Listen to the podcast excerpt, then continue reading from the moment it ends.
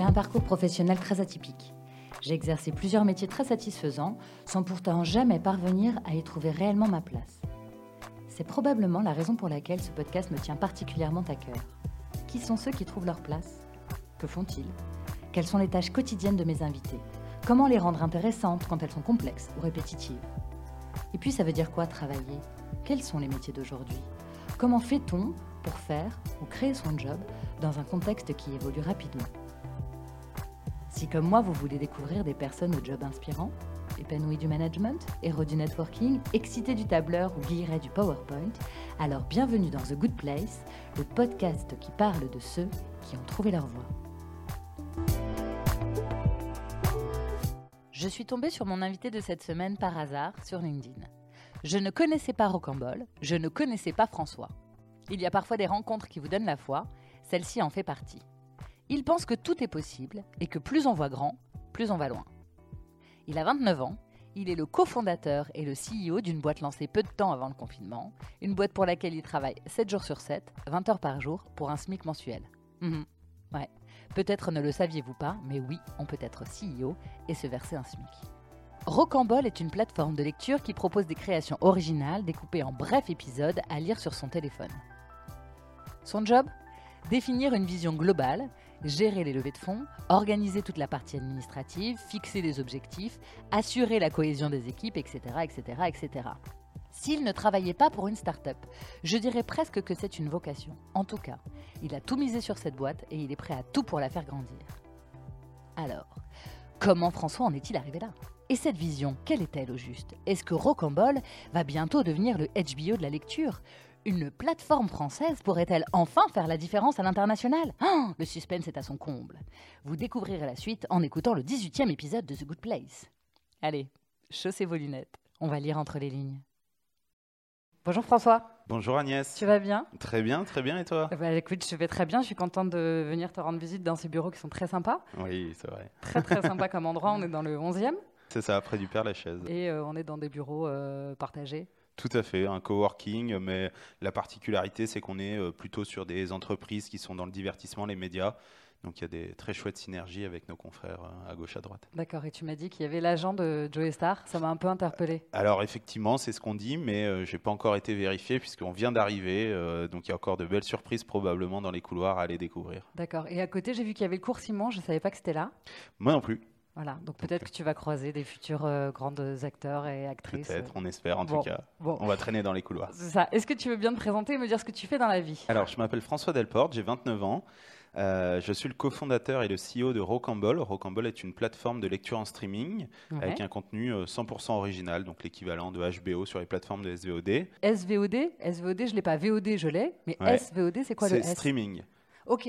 Donc c'est la partie, euh, finalement, avant on avait des, vidéos on demand. Donc on achetait à l'unité une vidéo au format numérique. D'accord. Et après le streaming est arrivé. Donc en fait c'est euh, un accès illimité à un ensemble de contenus euh, comme Netflix, comme HBO, comme OCS, comme maintenant Salto en France, etc. D'accord, ok, donc là c'est plus clair.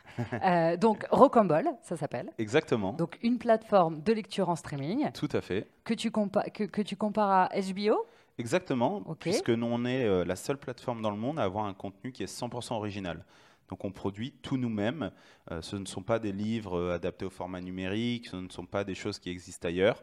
On produit spécialement pour notre plateforme avec une particularité, c'est qu'on adapte le contenu au contenant. Donc on, part du principe que tout le monde sur un smartphone a déjà lu un article de presse, un post médium, et donc on produit finalement de la lecture en respectant ces formats un peu courts.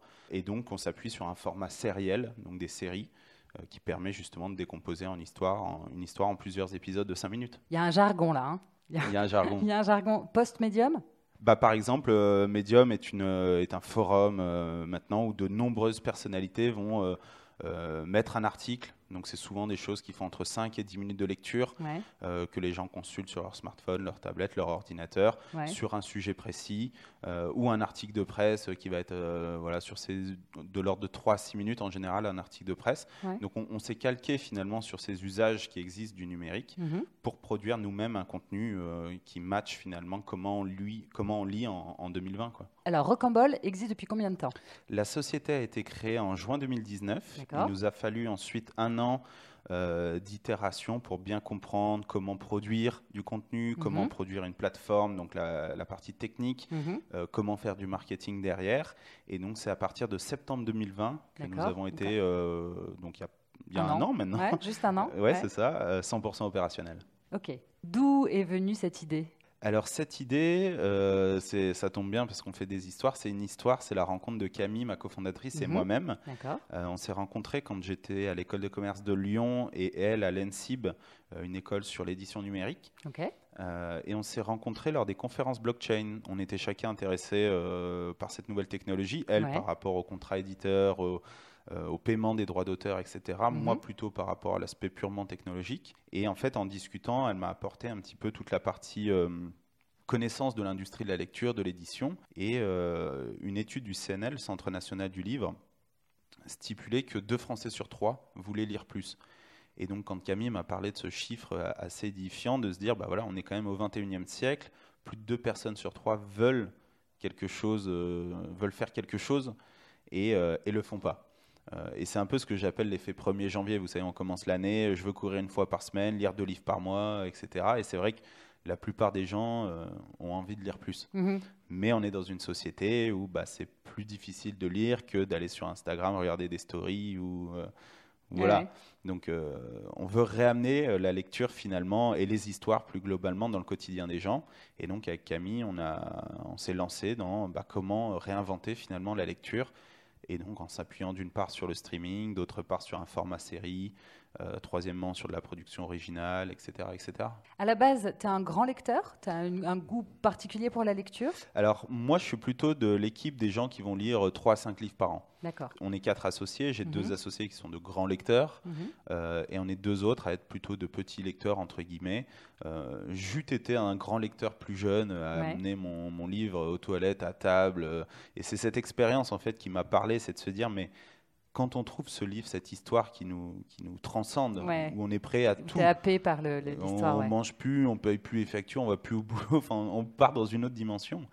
Mais c'est tellement incroyable comme expérience que j'ai envie, avec mon équipe, de réamener ça dans le quotidien des gens, en se disant, bah, on va vous faire voyager. Finalement, en deux coups de pouce, vous partez quand vous voulez. Et donc c'est euh, ça qui m'a parlé quand avec Camille on s'est dit qu'on allait lancer quelque chose sur, euh, sur la lecture. Euh, c'est ces souvenirs d'immersion complète. D'accord. Et tu veux bien revenir juste sur la rencontre, juste pour que je comprenne comment. Euh, donc, cette euh, jeune femme que tu connais pas à l'époque, vous avez, vous avez le même âge? Non, elle a deux ans de moins.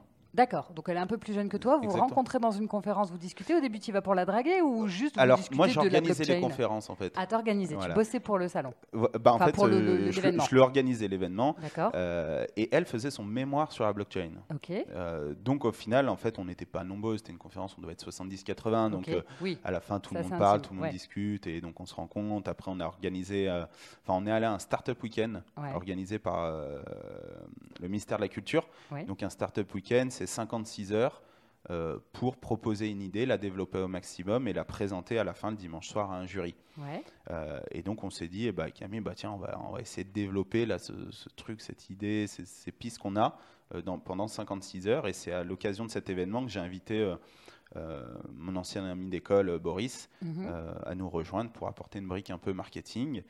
Et on a été lauréat et ça a été le début de l'aventure. Mais le projet, il est vraiment né Pardon, je reviens sur la rencontre. C'est Camille? Tout à fait, Camille. Comment vous, vous avez commencé à échanger? Bah, Autour de la blockchain. Euh, D'accord. Vraiment euh, purement technique au début. Et de fil euh, en aiguille, ça brainstorm, vous discutez comme ça sans ben, objectif concret Non, non, ça a été. je pense que moi, inconsciemment, ça faisait longtemps que j'avais envie de créer ma boîte. j'ai travaillé en fonds d'investissement, j'ai été directeur financier d'une start-up, chez IBM dans la tech. Et donc je pense qu'il ne manquait pas grand-chose pour que je saute le pas. Et à l'inverse, pour Camille, elle était plus dans une démarche d'expertise forte. Et donc quand j'ai vu cette brèche, tout de suite, je me suis dit, il y a un truc, quoi. Il y a un truc, mais par contre, moi, j'ai aucune connaissance de l'industrie, je, etc.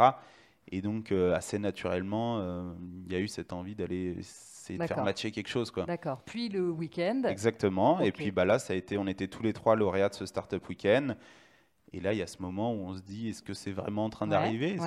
Est-ce qu'on va vraiment monter une boîte? Mhm. Ou c'était juste un jeu? Ou qu'est-ce qu'on fait? Je me rappelle, du coup, on buvait une bière et on s'est dit, bah, on continue, qu'est-ce qu'on fait quoi?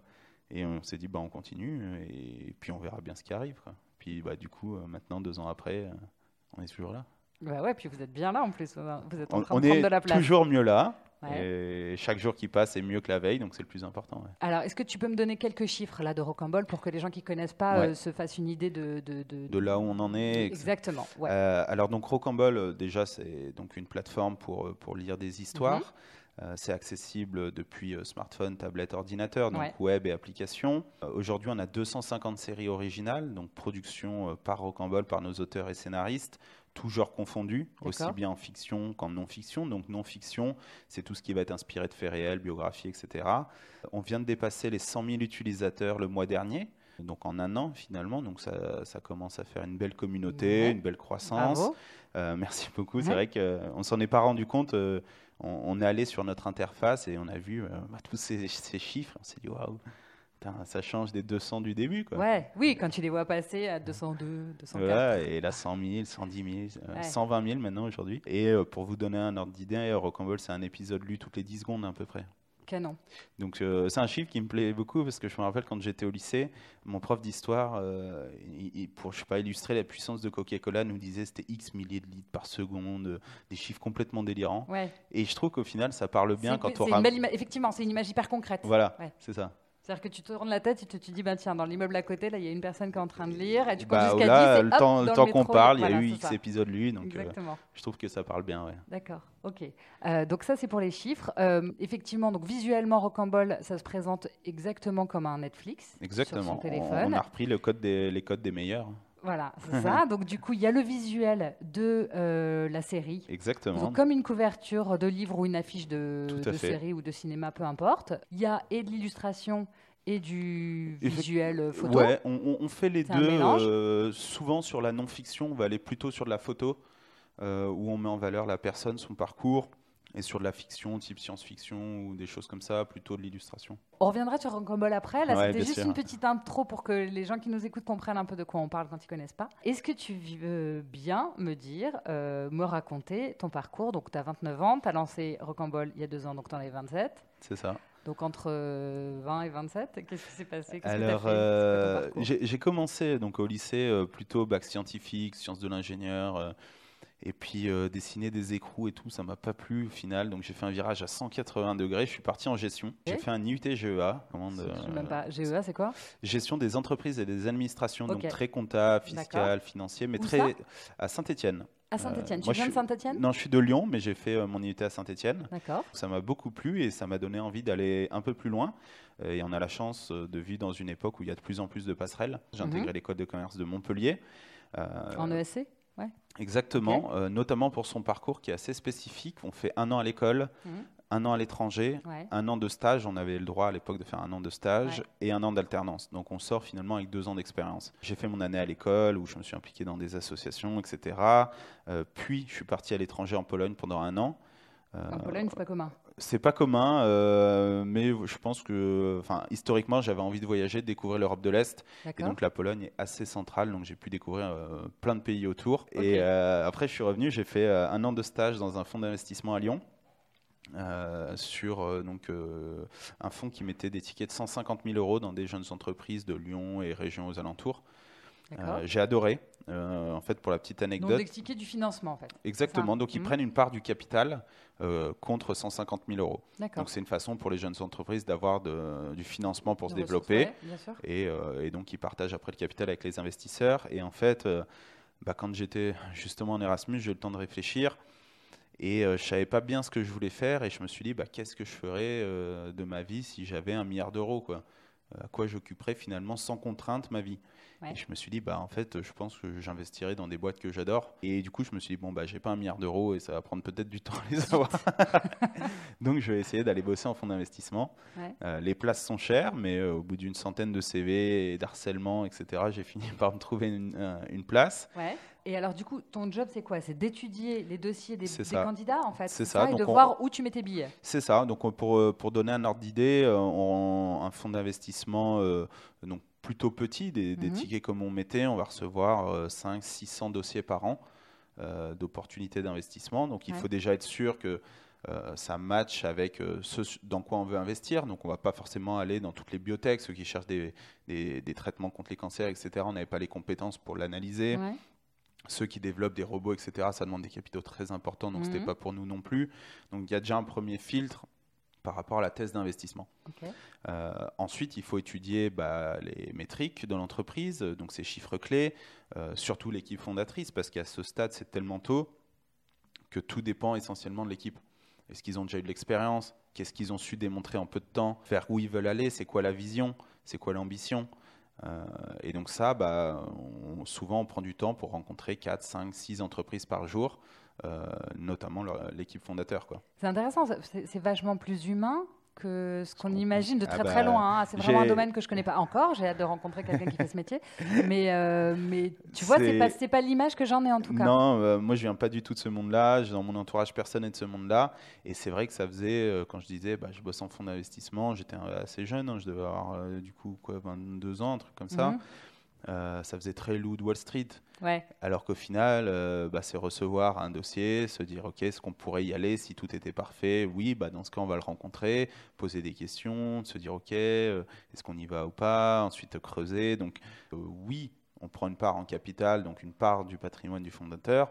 Mais en échange, on prend un risque qui est énorme mhm. parce qu'à ce stade, il y en a peut-être une sur dix qui sera un succès.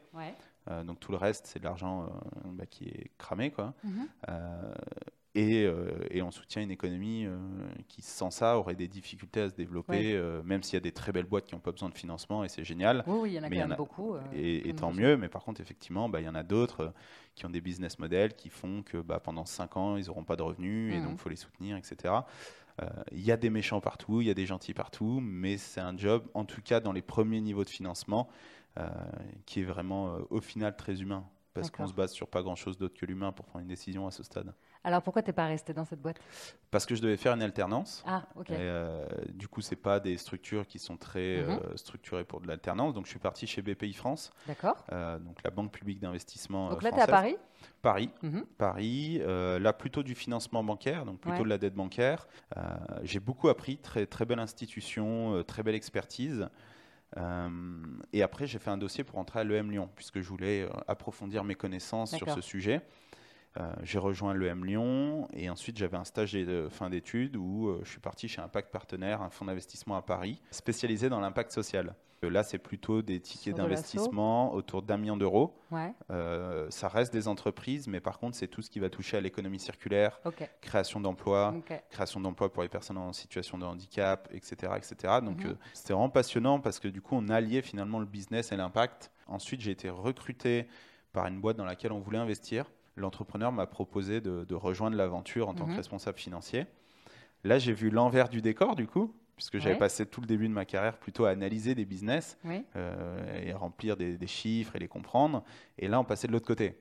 Et en plus, c'était donc euh, une food tech. Donc les food tech, c'est toutes ces entreprises qui euh, délivrent de la nourriture, des repas, etc. Donc il y a beaucoup de logistique derrière, beaucoup de, de prévisionnel, de stock à gérer, de, de déchets, de vols, etc. c'est pas le même job pas le même job du tout, euh, pas du tout le même niveau, euh, la même vision entre la belle mariée, entre guillemets, euh, mhm. sur la présentation et la réalité derrière. je conduisais des camions la nuit, je vidais des chambres frigorifiques. je sais pas si tu as vu le film Les Fondateurs de McDonald's. Non. il raconte à un moment comment il optimise les cuisines de McDonald's. En fait, mhm. il est sur un terrain de tennis et il, met du scotch par terre et il se chronomètre pour voir comment il optimise les déplacements entre les steaks hachés, le pain et tout. ok. Et euh, mon boss à l'époque, il me dit euh, François, t'as, as vu les fondateurs? Je lui dis Bah ouais. Il me dit euh, Tu vois le, film, enfin la, scène avec les scotch, machin Je dis Ouais, je vois bien.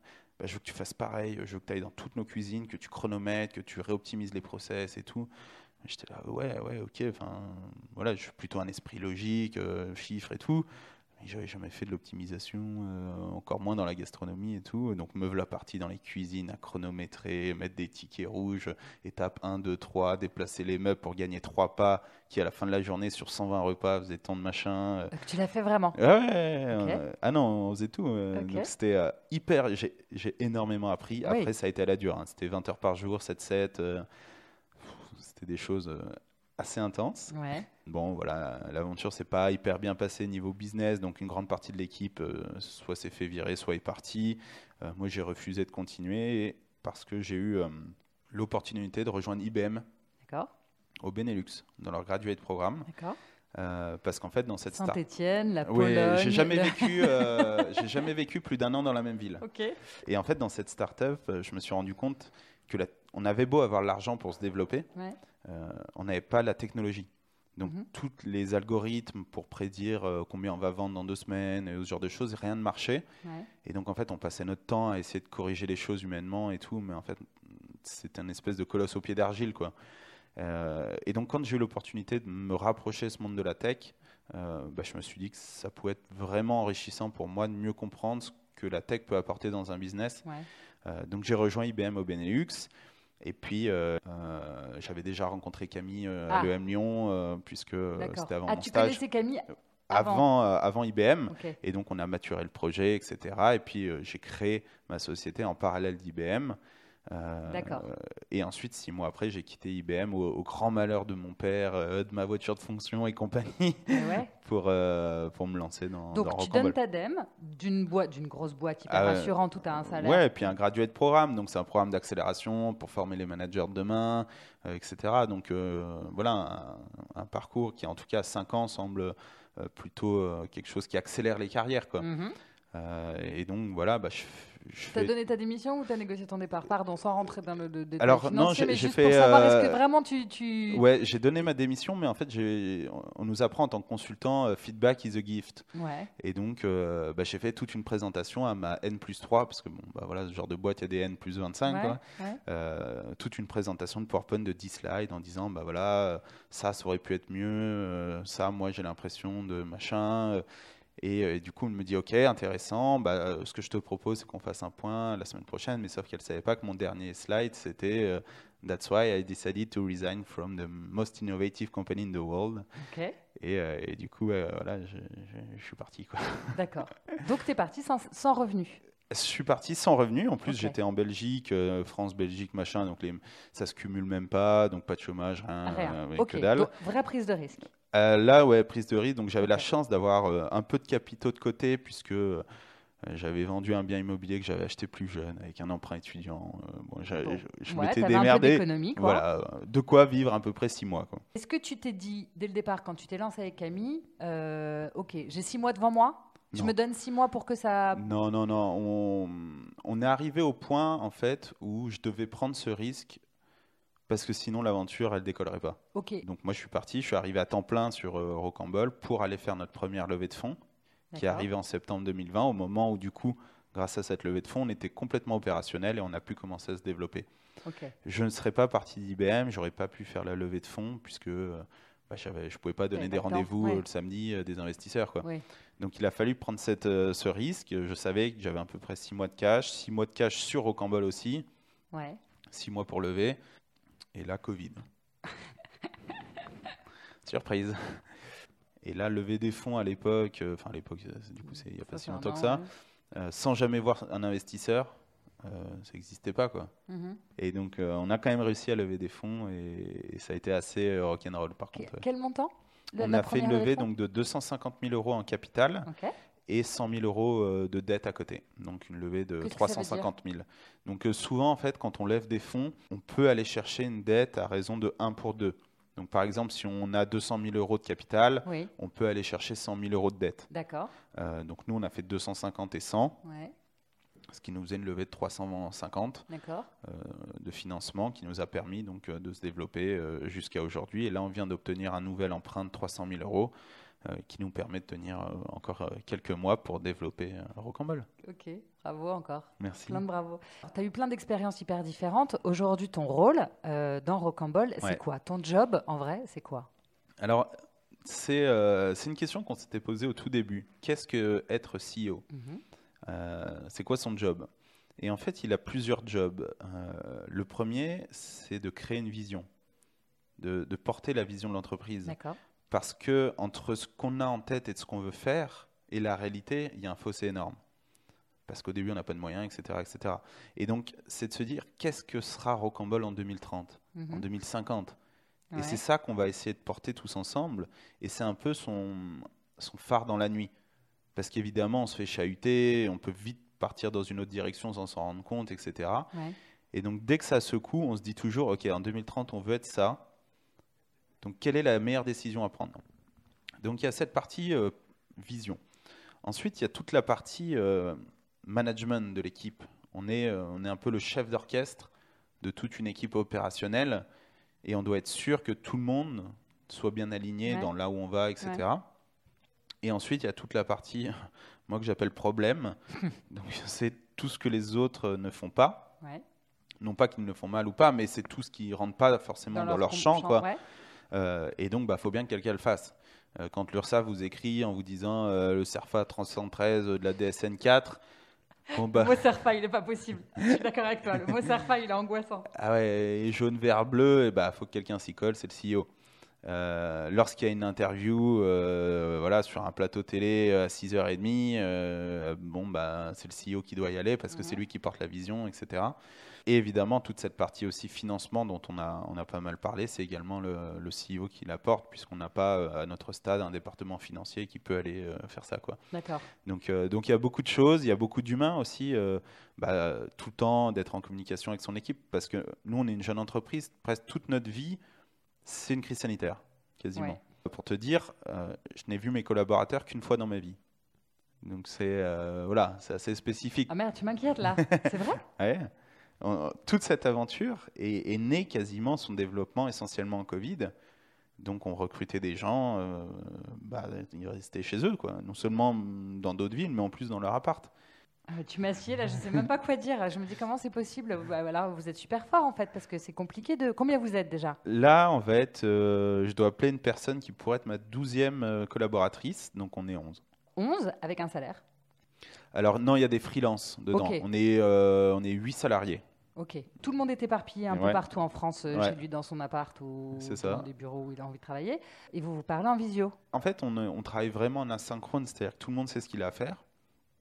Une fois par semaine, on a un point d'une heure et demie. Ouais. Euh, et tout le reste de la semaine, après, c'est Ah bah tiens, François, tu as deux secondes, il faut que je te parle d'un truc. Euh. Est-ce que de temps en temps, on se marre un peu quand même? En fait, c'est rigolo parce qu'au final, on se marre toute la journée, mais on se marre différemment. On va poster une image rigolote, on va poster un machin. Mais c'est pas du tout, euh, on est à la machine à café, on déconne. Oui, forcément. C'est du coup c'est assez particulier. Ouais. Et en fait, sans forcément le vouloir, parce que je n'avais pas forcément en tête de me dire je veux faire une boîte 100% en distanciel, euh, on a recruté des gens qui étaient à l'aise sur ce schéma mhm. et qui, pour rien au monde, viendraient tous les jours dans un bureau. D'accord. Il y a beaucoup d'avantages. Euh, l'inconvénient, c'est qu'effectivement, il faut faire attention à l'isolement social. Donc, euh, il faut essayer régulièrement, sans crise sanitaire, de se voir au moins une fois tous les deux mois passer une semaine ensemble. Est-ce qu'il y a un état d'esprit rocambole, du coup, quand même? Il y a une ADN qui se crée de, bah, de, personnes complètement autonomes, de mmh. personnes créatives, puisqu'ils sont, euh, euh, on va dire, seuls avec leur, leur, leur job, leur mission. Ouais. Donc c'est à eux d'être force de proposition. Euh, c'est pas possible d'aller, je sais pas, voir le collaborateur en disant hey, tu ferais comment toi, machin? Bah oui. Donc, euh, donc, vous pouvez vous appeler quand même pour. On peut s'appeler, mais c'est différent de dire euh, salut, tu peux m'aider avec ça que juste là en déconnant à côté au bureau. Donc au final, ça fait des personnes qui sont très indépendantes, très autonomes, très euh, créatives, très franchement, c'est des super collaborateurs du coup. Et il n'y a pas cette. Il n'y a pas d'incompréhension ou de. Non, par contre, on perd en vélocité. Tu sais, quand on va discuter avec le collaborateur à machine à café, on va balancer une idée un peu de folle. L'autre va corriger. Ah ouais, mais d'ailleurs, ça me fait penser à ça. Et du coup, au final, parfois, on a une super idée comme ça au coin de la rue. Oui, oui. Mais ça, on le perd. D'accord. Parce qu'on ne va pas euh, chatter quelqu'un en disant ah, trop drôle, j'ai rêvé de ça. Euh, l'autre, il va le voir une heure après, mais il sera dans autre chose. Donc, je trouve qu'on perd un peu cette vélocité. Euh, et donc, c'est pour ça que je veux organiser maintenant une demi-journée brainstorming toutes les deux semaines où on prend quelques personnes de Rocambole qui sont liées à la créativité mhm. de par leur mission, où on se pose simplement tous ensemble en visio, effectivement, mais sans ordre du jour. Donc ça, ça fait partie de ton job, par exemple. Exactement. En fait, pour moi, c'est un problème. Donc on manque de ping-pong, entre guillemets, de vélocité. Comment on peut le créer? D'accord. Euh, alors, OK, tes autres missions. Donc il y a la partie financière. Donc ça, pour le coup, euh, tu as quand même une formation, enfin en tout cas une expérience et un minimum d'expertise, même si, alors pardon, euh, sans dénigrement aucun, mais tu es quand même assez jeune et tes expériences pro étaient assez brèves, pas courtes. Tu penses que ça, c'est un, un, atout, en fait, finalement, de ne pas avoir une expérience trop euh, trop importante et de laisser libre cours à ton imagination et de d'avoir est-ce que ça te donne plus de liberté ou est-ce qu'au contraire ça te retient? Alors sur la partie financière c'est un gros atout. Mhm. parce que quand on connaît pas du tout ce monde-là euh, une doc juridique de pacte d'associés euh, à lire vite à corriger enfin c'est quand même des, des, sommes importantes c'est quand même des enjeux importants. Donc même si effectivement c'est pas une carrière de 20 ans, mais j'avais les éléments de langage, je comprenais de quoi on parlait, je savais ce qu'il fallait, sur quoi il fallait faire attention, etc. Donc ça c'est une force. Euh, maintenant, effectivement, globalement, je me rends compte que euh, entreprendre, ben, il y a beaucoup de réseaux, il y a beaucoup d'expérience, et donc il faudrait voir les statistiques, mais je pense qu'entreprendre, quand on a passé ces 4, 5, 6 ans d'expérience professionnelle, c'est plutôt un atout. D'accord parce que ça nous donne des réflexes, ça nous donne quelques déjà euh, clients potentiellement dans notre carnet d'adresses qu'on n'a pas en étant très jeune. Par contre, on a peut-être plus à perdre. 30, 35 ans, euh, peut-être une mhm. maison, des enfants, etc. Nous, euh, à un moment, on n'avait pas de quoi payer nos loyers, etc. Donc on donnait des cours le soir, machin. Donc ça, faut être... Tu l'as fait ça? Ouais, nous, on donnait des cours. Moi, je donnais des cours. Julien donnait également des cours. Euh, Boris faisait des missions freelance, euh, donc ça a été, euh, ouais, ça a été assez chaud. On a traversé le désert ensemble hein, avec mon équipe. Et ça, tu tiens parce que finalement, tu n'as que toi à gérer mhm. et tu es prêt à te mettre dans ce risque extrême, quoi. Je trouve le projet Rocambole hyper ambitieux parce que dès le début de, de notre entretien, tu me dis c'est le HBO de la lecture ou le Netflix de la lecture. Ça m'impressionne vachement. Est-ce que tu crois que c'est important de voir grand dès le départ ou pas? En fait, moi j'ai plutôt une personnalité de bâtisseur. Moi je suis plutôt quelqu'un qui va euh, jouer au Lego et empiler des pierres. Néanmoins, personne n'aura d'ambition pour toi. Si tu ne l'as pas pour toi, euh, personne va venir te voir en disant écoute, il euh, faudrait que tu vois un peu plus gros là. Hein. Donc en fait, si toi-même tu ne définis pas une ambition très grande, bah, en fait tu te condamnes dès le début. Il y a des gens qui arrivent sans ambition. Alors, on peut réussir, attention, ambition et réussite sont deux choses différentes. On peut très bien réussir à faire une très belle société. Euh, beaucoup d'artisans réussissent très bien avec une société, ils ont deux, trois employés mhm. et ils sont très heureux. Mhm. Mais est-ce que c'était leur ambition ou pas? Parce que, en fait, l'ambition est relative. Quand il s'est lancé à son compte, est-ce que son ambition, c'était d'avoir trois salariés? Peut-être pas. Peut-être pas. Peut-être pas. Ou peut-être que si. Oui. Mais si c'est pas le cas, tu vois, pour quelqu'un qui se dit juste je veux euh, faire euh, le métier que j'aime euh, et on verra bien ce que ça donne. Ah bah, on, peut. On peut. ça arrive. En fait, je te dis ça parce que c'est le cas de Simon, le dessinateur de Petite Luxure que j'ai interviewé dans l'épisode précédent, qui lui a démarré, donc il fait du dessin érotique, qui lui a démarré par hasard. Il était même malade quand il a commencé à dessiner sa première paire de fesses. Et puis ça a plu à ses copains. Et puis petit à petit, euh, ça a grandi, grandi. Il a 1,3 million de followers sur, euh, sur Insta. Euh, ça marche très bien. Il a fait des bouquins, il fait des expos partout dans le monde. Voilà. Mais pas une seconde. Il a envisagé que ses premières, ce premier cul pardon, allait faire des petits, quoi. Et que ça allait prendre autant d'importance, quoi. Et aujourd'hui, c'est son job et il s'éclate. Ouais, je pense que sur le domaine de l'art et de la création, c'est différent parce qu'on est porté par des choses qui sont très différentes que l'ambition souvent ils sont portés par des choses qui sont euh, la passion, etc. Dans une entreprise comme Rocambole, oui, j'aurais pu euh, me dire, bah voilà, on va être deux, trois, euh, et on va vendre notre savoir-faire à des entreprises comme on le fait aujourd'hui. Mhm. Et on pourrait en vivre à deux, trois. Et on serait déjà rentable et, tout se passerait très bien. Mais voilà, qu'est-ce que la réussite, qu'est-ce que l'ambition C'est deux choses différentes. et nous, ce qu'on veut, c'est avoir une très grande ambition parce que c'est ce qui va porter l'innovation derrière, c'est ce qui va nous forcer à continuellement aller de l'avant et à continuellement changer les choses et à jamais se reposer sur nos acquis. Parce qu'une fois qu'on a atteint euh, un certain stade, ok, j'ai réussi et maintenant, euh, qu'est-ce que je fais? Donc même si, entre guillemets, on n'a on pas d'ambition, au final, il y a toujours quelque chose qui nous fait avancer de A vers B. C'est-à-dire que c'est difficile d'imaginer, c'est parfois difficile d'imaginer ce que ça peut donner quand tu vois très très loin, parce que tu n'as pas tous les paramètres, alors que si tu vois euh, juste à à un an, tu as déjà une vision un petit peu plus précise en fonction de ce que tu as fait, de ce que tu peux faire. Exactement. C'est euh, pour ça que c'est souvent des business euh, qui sont fatigants, qui sont compliqués. Euh, on prend Elon Musk, euh, il aurait pu se dire, bah, dans un premier temps, je vais faire un truc qui vole pour aller au-dessus de l'eau. Non, non, il fallait aller sur Mars, ambition Mars. Et c'est parce qu'en fait, on met un curseur tellement haut qu'on va être capable d'aller le faire. D'accord. C'est comme ça que tu fonctionnes. Bah, moi, j'ai besoin de me. Et, je pense qu'il y a une part en développement personnel de ce qu'on appelle de visualisation le fait de me visualiser ce pins qui a Netflix, Spotify et Rocambole, ben en fait, inconsciemment, peut-être qu'à certains moments, je prends des meilleures décisions qui vont me rapprocher de cette ambition. Qu'est-ce que ferait Spotify? Tu te poses la question? Qu'est-ce qui ferait le, le, boss de Spotify à ma place? Je me pose pas ce que ferait le boss de Spotify parce que se comparer est toujours très, très dangereux. D'autant plus sur. Euh, nous, on, a beaucoup regardé, étudié Netflix, bien sûr, mais Netflix, déjà en 98, il cramait 50 millions de dollars par an. Hmm. Donc c'était il, y a 25 ans, donc euh, c'est incomparable. Mais par contre, effectivement, on regarde ce qu'ils font, on essaye de comprendre ce qu'ils font.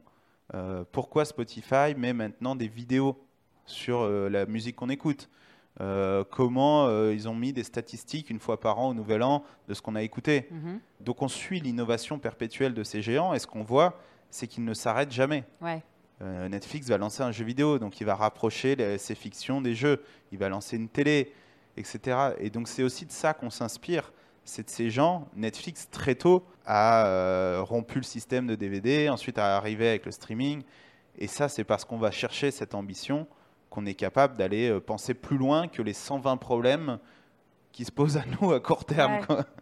Alors le deuxième thème qui m'intéresse vachement en ce moment, donc, il y a l'ambition, on vient d'en parler. Il y a la persévérance aussi. Ça m'a touché que tu me dises que tu fasses des, que tu donnais des cours pour pouvoir euh, et toi et, tes, collaborateurs euh, pour pouvoir euh, continuer à bosser parce que vous croyez en le ah projet. C'est quoi cette notion de persévérance pour toi? C'est une obligation? En fait, c'est très particulier puisqu'il y a un, fin curseur entre la persévérance et l'acharnement. C'est très dans la nuance, hein, dis donc. tu m'as fait la même chose avec l'ambition et la bah, réussite. en, fait, c'est ça. C'est il y a un moment, c'est parce qu'on a, on a continué un jour de plus qu'on a réussi.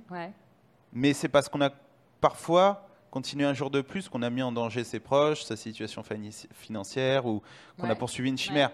Et donc, c'est hyper compliqué pour un entrepreneur de savoir quand est-ce qu'il doit arrêter. C'est quoi le moment où ça devient, entre guillemets, débile de continuer? Ouais. Mais à l'inverse, on se dit toujours, mais est-ce que c'est parce que je vais un cran plus loin que les autres que je vais pas réussir? Comment tu fais alors? À quoi tu te raccroches? Tu t'en discutes avec tes associés? Ou c'est ton instinct qui parle, enfin, ou un truc mm. interne qui parle en, fait, le problème, c'est qu'on se ment à soi-même. Et si on a un peu de leadership, en plus, on arrive à emmener son équipe. Et donc, il faut se mettre quelque chose de très rationnel. Et pour moi, c'est le cash. On arrête au moment où on n'a plus de cash. On va pas aller prendre des crédits personnels pour alimenter l'entreprise. On ne va pas aller euh, faire un job en CDI et mettre tout notre salaire pour continuer au Campbell. L'acharnement, pour moi, ça va être à partir du moment où on n'a pas réussi à faire ce qu'on voulait faire avec le cash qu'on a et qu'on commence à avoir des, euh, on va dire des, comportements anormaux pour essayer de continuer. D'accord. Alors après, il y a le contre-exemple. Euh, je reprends Elon Musk, j'ai lu sa biographie il n'y a pas longtemps, c'est pour ça que je l'ai en tête. Il a mis presque toute sa fortune personnelle dans ces deux boîtes. Et il est passé à deux doigts de la banqueroute hmm. générale. Euh, si, son, si, sa dernière fusée décollait pas au, test, euh, il était mort. Oui, et Tesla passe. C'est ça. Et donc, du coup, on peut se dire putain, suffirait de remettre que 10 000 euros. Je pourrais faire un crédit à conso, je mets 10 000 et ça part. Ouais, mais si ça part pas, j'ai 10 000 de, de plus sur le dos. Ouais. Et donc, pour moi, ma limite, c'est le cash de l'entreprise. D'accord. Mais euh, c'est un débat qui est vachement intéressant. Je pourrais en parler des heures. et, bah, chacun met sa limite là où elle est, quoi. Comment tu prends les décisions avec euh, tes associés? Est-ce que toi, en tant que CEO, tu as un pouvoir supplémentaire ou est-ce que vous faites ça à main levée ou à Alors, majorité? euh, en termes de capital, on est, on est égalitaire mhm. euh, et on a toujours eu historiquement, je dis historiquement, je, je, vais te dire pourquoi, un comportement très démocratique. On se pose ensemble, est-ce qu'on doit changer de nom, est-ce qu'on doit faire ci ou ça des décisions un petit peu macro quand même, hein, on va pas discuter. Et en fait, je me suis rendu compte qu'à un moment, il faut quand même assumer sa posture de CEO et qu'on doit trancher. On porte la vision, et même si parfois ces cofondateurs sont pas forcément euh, alignés ou perçoivent la même chose, bah, parfois il faut se faire confiance et il faut, faut, prendre la décision. Ou parfois c'est carrément une décision de ma part de dire, bah voilà, là on va partir lever des fonds. Ou là on lève plus de fonds. Contre vents et marées, c'est-à-dire que même s'ils ne sont pas d'accord avec toi, Ouais. C'est ta décision, tu l'assumes. C'est ça. Ok. Par contre, c'est quelque chose dont il faut assumer ensuite les conséquences. Mhm. Et, je pense c'est ce qui fait aussi euh, un, bon, un bon entrepreneur, c'est que on se plante. Ça arrive souvent, même parfois beaucoup plus qu'on ne l'aimerait, mais il faut l'assumer. D'accord. Et, euh, et, parfois, c'est parce qu'on se trompe vite et qu'on prend des décisions justement vite qu'on est capable de rectifier la barre plutôt que discuter pendant trois mois de si on doit le faire ou non. Mhm. Et à la fois peut-être prendre cette mauvaise décision, mais on aura perdu trois mois. D'accord. Euh, ça t'est arrivé souvent, là, dans votre histoire de Rocambole? Euh, bah Là, euh, sur le nom. On va changer de nom. Ah on va ah bon de nom. Parce que justement, donc dans mes questions, j'avais pourquoi ça s'appelle Rocambole bah, Je pourrais t'expliquer pourquoi Rocambole et pourquoi on change de nom. Et on a voulu faire ça tous ensemble. Ouais. Parce qu'évidemment, c'est quelque chose qui nous bah tient à cœur, etc. Et, et, on n'a jamais réussi. Donc maintenant, j'ai dit à l'équipe, écoutez, on a essayé. Et en plus, un nom, c'est comme une charte graphique. Un logo, c'est très subjectif. Oui, ça euh, c'est de l'émotion. Il y, a toujours quelqu'un qui va dire mm. non, moi, ça me rappelle mon petit chien qui est mort il y a trois ans. Euh, ok, mais voilà. Euh, et donc, j'ai dit à l'équipe écoutez, là, il faut me faire confiance. Je vais construire quelque chose. Je vais construire une histoire, des émotions autour d'un nouveau nom. Et ça sera celui-là. D'accord. Donc, on, a, on a perdu trois mois en essayant de vouloir faire plaisir à tout le monde. Exactement. De trouver un consensus Exactement. que vous ne trouvez pas. Alors, typiquement, avec le recul, demain je remonte une boîte, bah, le nom je le choisis dès le début. Ou alors il y en a un autre qui a une bonne idée, et ça peut être n'importe qui, un nom ça peut être euh, quelqu'un au bar. Hein. Oui, mais tu sauras que c'est pas quelque chose sur lequel il faut prendre trop de temps. Tu te dis, voilà, on a huit jours, si au bout de huit jours on n'a pas décidé, euh, Je, tranche. Alors pourquoi ça s'appelle Rocambole jusqu'aujourd'hui? Alors, au début, on avait commencé avec des choses euh, comme euh, What's Next, euh, Ridley, des trucs très américains. Ouais. et un jour, on a eu, je sais même plus si c'est Camille ou moi, on a parlé Rocambole. Ouais. Et on s'est dit, bah ouais, ça matche bien. Ouais. Pourquoi ça matche bien? C'est parce que c'est le nom d'un personnage de roman feuilleton. Donc le roman feuilleton était ces petits textes diffusés dans le journal au 19e siècle par épisode en fait. Donc chaque jour dans le journal, on avait bah, Les Trois Mousquetaires, c'est un roman feuilleton. Euh, Dumas faisait beaucoup de, romans feuilletons. Et on s'est dit, bah, en fait, c'est canon, c'est notre format. C'est un personnage qui a vécu des, aventures extraordinaires. Bah, on prend ça. Et au final, on se rend compte bah, que pour l'international, c'est pas top. A rock and ouais, pour la petite anecdote, c'est un nom d'un dessert très populaire en Espagne. Donc c'est un peu comme si on s'appelait raclette en France. Quoi. Donc, donc euh, et puis c'est vrai que ça parle pas forcément euh, un Américain, un rocambole. Euh, c'est pas comme si c'était marqué parfum made in Paris. Quoi. Comme quoi, vous aviez beau avoir l'ambition, ou toi, peu importe, de voir très très grand dès le départ, tu es quand même resté sur un nom qui est très franco-français, donc, qui avait beaucoup de sens et qui, collait bien au projet, mais qui n'était pas justement à la hauteur de votre ambition d'internationalisation. parce qu'on savait qu'on allait changer de nom un jour ou l'autre. D'accord. Mais qu'au début, ce nom euh, cochait beaucoup de cases, faisait beaucoup de sens pour nous, beaucoup d'émotions, on en parlait euh, juste avant, et on s'est dit, bah, on ne sera pas international avant quelques temps, euh, et il sera toujours temps euh, de changer après. Et puis merde. Exactement. Il y a, en fait, il y a un moment, il faut savoir prendre des décisions imparfaites. Ouais. Faute d'en trouver des parfaites. Et il euh, faut les assumer. on la prend et puis on fera. Voilà. Et, en plus, on a eu plein d'emmerdes. Putain. on, a, on avait déposé à l'INPI le logo de Rocambole. Donc à l'époque, c'était un R euh, blanc sur fond rouge. On a eu les avocats de Rockstar Games, donc le fameux studio de jeux vidéo qui édite GTA donc GTA, un machin. Donc un énorme studio mondial. On s'est pris ces 12 000 avocats sur la truffe euh, venant de Londres. Euh, donc on s'est retrouvé à négocier avec eux. On n'avait même pas créé la boîte, qu'on était déjà six pieds sous terre. Donc euh, raison de plus pour le nom, le logo. on les dépose même plus. On prend un nom et on s'en fout, on fonce et il se passera ce qui se passera plus tard, puis on le réglera plus tard. Quoi. C'est un peu, vaut, vaut, mieux demander pardon que permission des fois. Alors le nouveau nom, c'est pour quand? Alors le nouveau nom, ça va être probablement pour euh, mi-octobre, fin octobre, quelque chose comme ça. D'accord, donc d'ici un mois, on va dire. Un mois et demi, ouais. Ok. Et c'est quoi? Euh, On n'est pas, j'ai pas encore fini de. C'est pas fait? C'est fait. C'est fait. C'est fait, mais j'ai encore des, des, choses à checker euh, pour être sûr que je coche toutes les cases. Ah, pas d'exclus de dingue pour The Good Place. même, ah même, mes collaborateurs, même mes collaborateurs ne le savent pas, donc ils ont un peu peur. D'accord. Mais du coup, euh, c'est un truc, euh, c'est un nom anglais ou c'est un nom qui passe dans toutes les langues? C'est un nom anglais. Ok. Un nom anglais. C'est un nom anglais. Qui... non, je cherche pas. Ok, tant pis. Tant pis. Euh, donc, ton ambition, le Netflix de la lecture, donc une plateforme dans laquelle on lit des histoires, fiction, non-fiction. Exactement. Euh, à qui on s'adresse déjà? Qui est-ce qui lit Alors, à partir du moment, abonnés? À partir du moment où on a un smartphone et qu'on a déjà lu un livre dans sa vie, on peut être un utilisateur au Campbell, ça peut nous parler. Euh, après, il est vrai qu'aujourd'hui, euh, le persona, donc la typologie d'utilisateur qui mhm. répond le mieux, euh, ce sont les femmes. elles lisent plus que les hommes et ça se retrouve chez nous. D'accord. Et en termes de génération, plutôt les digital natives, donc toute cette génération née entre 80 et 2000. Quoi. les plus jeunes sont peut-être encore dans des schémas, on va dire, d'utilisation assez différents, peut-être beaucoup plus TikTok, peut-être beaucoup plus euh, des choses comme ça. Mhm. Donc on est peut-être un peu éloigné encore pour cette génération, même si on, travaille à, à, mieux leur parler, à, mieux comprendre leur code. Mais du coup, voilà, majoritairement femmes et, euh, et 20-40 ans, quoi. D'accord. D'où viennent euh, les histoires? Donc tu m'as dit tout à l'heure que c'était des créations originales. Ouais, tout à fait. Euh, donc vous avez tout créé de toutes pièces. Qu'est-ce qu'on lit en fait? Alors ce sont euh, des créations originales faites par nos auteurs et nos scénaristes.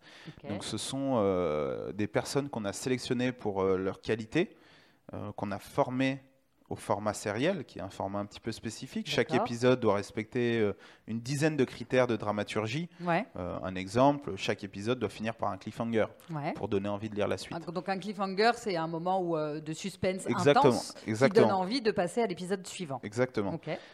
et donc on les a formés à ça. Et donc cette petite brigade finalement qu'on a sélectionnée et formée, ensuite, on fonctionne un petit peu en ping-pong. On va dire, bah voilà, qui est intéressé par euh, produire un thriller euh, sur une île euh, avec une femme comme héroïne. Et à l'inverse, ça peut être certains d'entre eux qui suggèrent des choses. et nous, on dit go no go. Ok.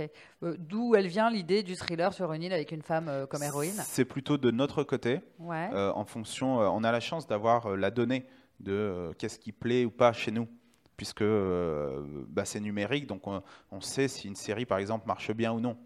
Ah. Donc ça veut dire que si tu euh, une série qui a bien marché chez vous avec un thème avec un thème en particulier, euh, par exemple un thriller sur une île euh, avec une femme comme héroïne, tu te dis ok ça ça a bien plu, on va refaire un truc dans le genre? On, va effectivement s'inspirer de ce qui marche pour essayer de. En fait, c'est la devise d'Hollywood, the same but different. Ouais. Et donc on va toujours essayer de prendre ce qui marche pour le changer légèrement et proposer une alternative finalement pour replaire au public. Donc on prend, euh, on passe des commandes, soit par rapport à des signaux, on va dire macro. Mhm. Donc euh, par exemple, en ce moment l'écologie ou voilà des choses, des sujets qui vont plaire. Mhm. Euh, là, on a sorti par exemple une série sur le parcours de Bruno Ménard, chef 3 étoiles. donc la gastronomie a tendance depuis longtemps, Top Chef, mhm. un parcours inspirant d'entrepreneur. Donc ça, c'est des choses sur lesquelles on passe commande. sur la fiction, c'est un peu plus compliqué.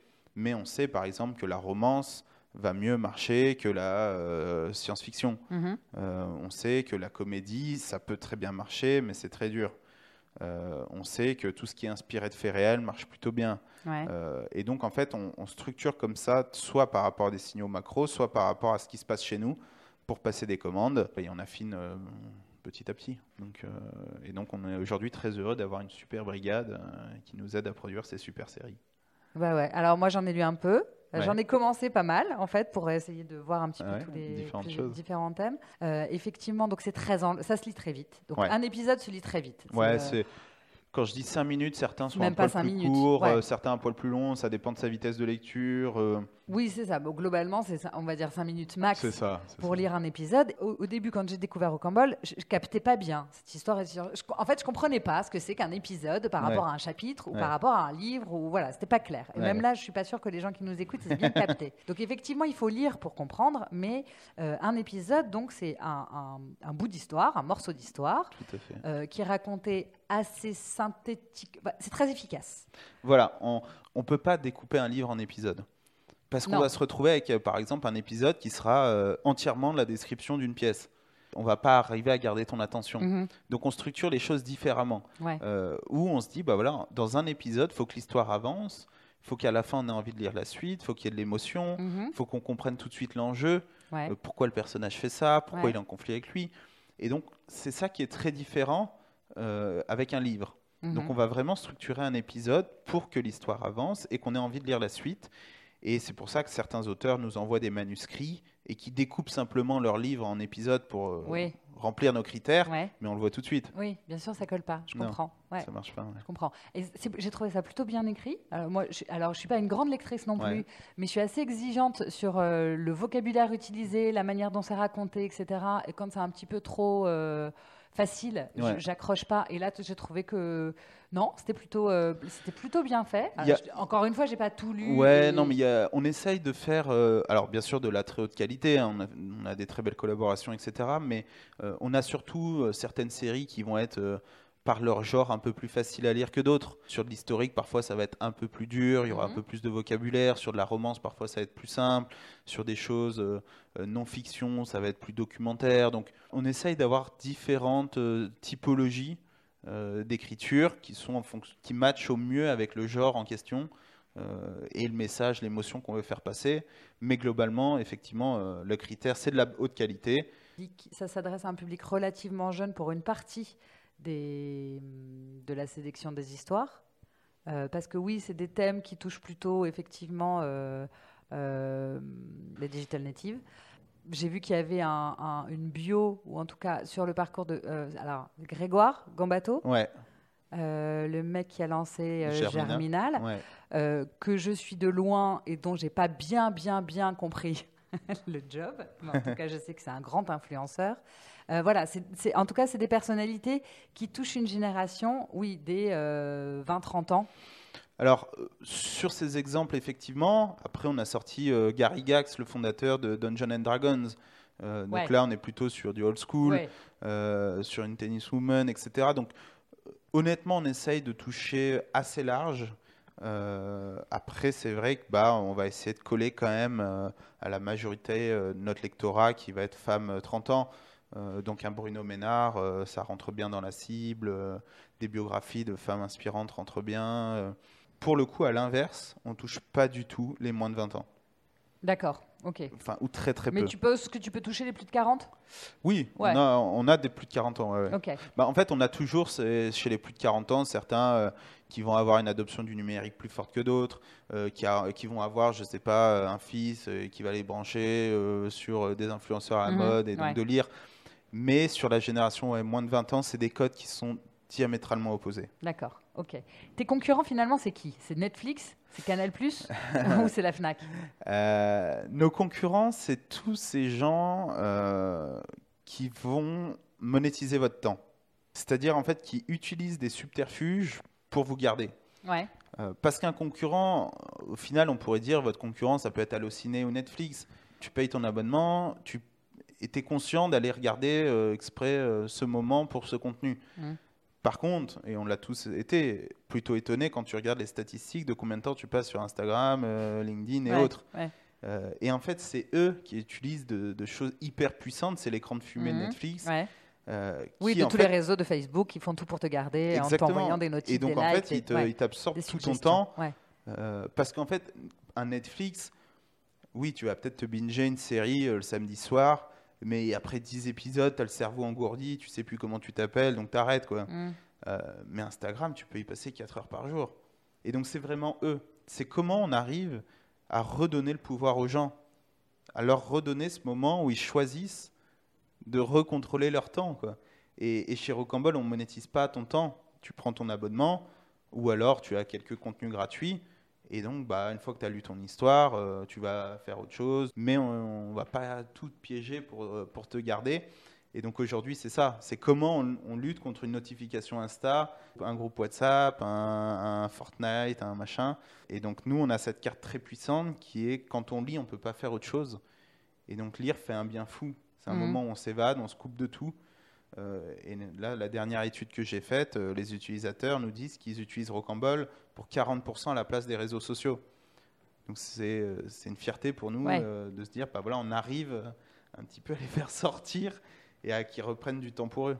D'accord. Alors aux gens ou à vos détracteurs peut-être qui vous disent que vous piquez des parts de marché au marché du livre, euh, qu'est-ce que tu réponds? Parce que d'ailleurs, en plus, sur la plateforme, euh, il y a écrit, je crois, je cite, attends, je l'ai noté, le tarif par mois est de 3,99, euh, deux fois moins cher qu'un livre de poche. Exactement. Voilà. Exactement. Alors. Tu joues un peu sur cette ambivalence-là? Nous, le principe de la concurrence, c'est de vendre la même chose. Nous, on ne vend pas des livres qui existent en librairie, et en librairie, ils ne vendent pas nos séries. Ouais. Donc, de fait, on n'est pas concurrent. Mhm. Euh, et l'usage est complètement différent. Euh, personne n'a envie de lire Le Seigneur des Anneaux ou le dernier Ken Follett 1000 pages sur son smartphone. Mhm. nous, on vend un snack de 5 minutes, un moment d'évasion, etc. et le livre va vendre une autre expérience. après, sur le prix, effectivement, on est sur la lecture et on veut montrer aux gens qu'avec du streaming, pour un prix qui est très inférieur à ce qu'ils vont consommer en achat unitaire en lecture, ils peuvent avoir de la lecture en illimité. Et donc effectivement, je pense que c'est un argument fort, et il ne faut pas avoir peur de le dire, de dire que 50 euros à l'année, vous avez un an de lecture illimitée, euh, ce qui est le prix de deux livres grand format. Mhm. Quelqu'un qui lit un livre par semaine, euh, c'est 1500 euros de budget par an. Après, moi, je dirais qu'effectivement, euh, en tout cas pour nous, euh, pauvres euh, petits citadins mhm. dans nos moyens de transport ou etc., où on a des, petits temps morts, euh, effectivement, c'est pas du tout le même euh, accès à la lecture. En fait, c'est pas d'être dans son lit ou chez soi, dans son endroit préféré pour lire un bouquin. C'est plutôt des trucs qu'on lit effectivement au lieu d'aller lire un truc improbable sur euh, Facebook, sur Insta. Voilà, de cliquer sur le lien qui vous dit le petit chat trop mignon. Voilà, c'est de passer quelques minutes ou un petit peu plus à lire. ouais. En fait, c'est votre Rocambole, c'est votre compagnon du quotidien. Voilà. Pour vous évader, pour t'évader. Euh, un livre, ça va être ce truc qu'on va prendre exprès pour un voyage, un truc, euh, voilà, un moment fort parce qu'un pote nous l'a recommandé. Euh, après, je dis ça, mais nous, 40% de l'utilisation se fait de 22h à minuit. Ouais, donc c'est quand même les gens qui lisent le soir avant de. Alors, et c'est pour ça que j'ai fait cette étude. Est-ce qu'on ils lisent chez nous à la place d'un livre? Et en fait, non. C'est, je crois, 5% qui lisent Rocambole à la place d'un livre. Est-ce que tu te sens à ta place? Depuis quand? Et comment est-ce que tu as compris que tu étais au bon endroit et que c'était le bon job pour toi? Alors, euh, globalement, euh, j'ai passé ma vie à, privilégier l'apprentissage, mon épanouissement professionnel plutôt que tout le reste, mhm. Au détriment de la qualité de vie, de la rémunération. D'accord. Euh, et donc, tous mes choix, je les ai toujours faits en me disant là, je suis bien. Mhm. parfois, ça a été plus. En fonds d'investissement, j'étais extrêmement bien. je travaillais beaucoup, euh, pas forcément euh, hyper bien payé quand on est jeune, mais j'étais hyper bien. En start-up, là, c'était trop extrême, même si intellectuellement, j'ai appris, euh, etc. Et donc, toute ma vie, je l'ai fait en me sentant à ma place. Mhm. En sacrifiant, par contre, bah voilà, aujourd'hui, on se paye un peu plus que le SMIC. j'ai quand même voilà, fait pas mal d'études, machin, de l'expérience des fois, on se lève le matin et on se dit putain, faudrait que j'aille prendre un, entre guillemets un vrai job je pourrais euh, facilement louer à Paris, entre guillemets, plus facilement qu'avec ma situation actuelle, euh, pouvoir faire des projets, pouvoir se dire que je peux planifier des vacances. Et tout ça, en fait, je l'ai mis de côté, ça sera pour plus tard, un jour. Mais pour l'instant, c'est à quel point euh, chaque jour passe vite. J'ai la chance, avec Rocambole, tout est possible. Mais c'est une caractéristique du divertissement. Hier, j'étais à Nice pour l'accélérateur d'Alliance. J'ai rencontré quelqu'un qui me disait qu'il était, il avait fait son pensionnat avec Luc Besson. Euh, bon, bah voilà, je vais essayer de le mm. rencontrer. Donc, c'est une vie qui est complètement incroyable. Je me suis retrouvé en réunion avec Eric Orsena, membre de l'Académie française. François, vous avez cinq minutes? Je vais vous lire un petit truc. Un membre de l'Académie française qui, me lit un truc. Ouais, c'est canon. Donc c'est une vie qui est complètement fantasque, qui est complètement dingue. Enfin, on le voit, on a quand même eu une préface du président de la République. C'est complètement dément. Donc euh, je pense qu'on oublie parfois que euh, le plus important, c'est à quel point on est épanoui dans son job. Moi, je travaille tout le temps. Même le week-end, mais c'est pas du travail. C'est ça ce qui est, dur. du travail, de, regarder qui me parle, machin, j'adore. On a un problème avec le mot travail, en fait. Ouais, c'est ça. ça. Et travail, bah, c'est le travail de labourer les champs. Euh, c'est mhm. un truc qu'on mhm. fait pour manger, quoi. Bah non, là, je suis extrêmement heureux dans ce que je fais au quotidien. Et c'est vrai que je me suis toujours senti à ma place. Et là, je crois que j'ai atteint le nirvana. ouais. Comment tu te vois, euh, je sais pas, dans 5 ou 10 ans? Enfin, Où, est-ce que tu as envie d'aller, surtout? C'est pas forcément euh, moi où j'ai envie d'aller, c'est euh, c'est ce que je. Ce que intellectuellement, ce qui m'anime. Ce qui m'anime, c'est de mmh. créer. Et donc, je veux être dans un écosystème, ça peut être au Cambodge ou n'importe, où je peux créer. D'accord. Et, et, si on prend par exemple l'exemple de Rocambole, c'est de créer une plateforme où les gens peuvent vivre dans ces histoires. tu vois, en 2030, je, je veux permettre aux gens à l'image de tu as aimé Harry Potter, bah ensuite de pouvoir dialoguer euh, via de l'intelligence Harry Potter, euh, de l'intelligence artificielle avec Harry Potter. Et donc c'est ça qui va m'animer maintenant pour les 10-15 prochaines années. C'est comment je permets aux gens de vivre dans des histoires. Donc c'est complètement fou. C'est créer presque des mondes alternatifs, mhm. euh, mais c'est ce qui m'anime là. c'est joli en tout cas. Donc je te souhaite plein d'histoires alors. en fait, il y a une phrase qui résume ça, c'est que pour moi la quintessence du divertissement, c'est d'y vivre. Et c'est un peu Arthur et les Minimoys. Quoi. On prend un petit toboggan et ou le monde de Narnia, ou tous ces mondes où on passe une porte et on vit dans d'autres. Euh, ouais, alors je suis vachement plus vieille que toi, donc moi c'est plutôt l'histoire sans fin. Ouais. Mais c'est ça l'idée. Après, euh, voilà, du moment que je peux créer, que euh, je suis heureux, quoi. Bah écoute, c'est super. Je trouve, je suis très très contente de t'avoir rencontré. Je vais, on passe aux dernières questions. Netflix ou HBO HBO. Pourquoi? Parce que c'est les 100% de production originale, c'est de la qualité versus de la quantité c'est des concepts euh, hyper innovants. Pour moi, c'est les meilleurs. Donc, c'est euh, en termes de production de contenu, c'est les meilleurs. Donc, c'est pour nous un modèle euh, à suivre. T'es abonné? Ah non. T'es abonné Netflix? Oui. fiction ou non fiction Fiction. Pourquoi? La non-fiction peut être un, pour moi un shot d'inspiration à un moment donné, mhm. mais ça n'a pas cette puissance de te faire voyager. Rimbaud ou Hugo? Oh Hugo, Hugo. Notre-Dame de Paris, Quasimodo, Esmeralda.